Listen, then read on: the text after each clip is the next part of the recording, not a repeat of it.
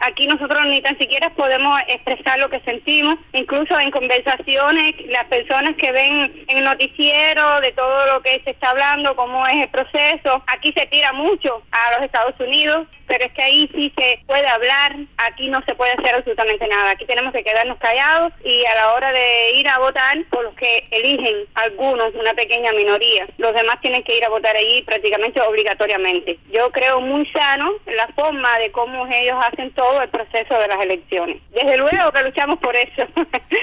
Desde luego que esa es una de nuestras luchas, de poder debatir, de poder compartir, de poder también dar nuestra opinión, porque creo que, que el pueblo de Cuba lo merece. Después de tantos años necesitamos un cambio. Estos gobernantes no quieren que ellos perder el poder, no quieren perder la posición, pero saben que ya esto va en camino hacia un cambio. Y la victoria no será de ellos, sino es de toda eh, la oposición y de todas aquellas que se han mantenido en una lucha diaria de cubano de a pie, porque esto pueda suceder. En algún momento, quizás yo no lo vea, pero sucederá.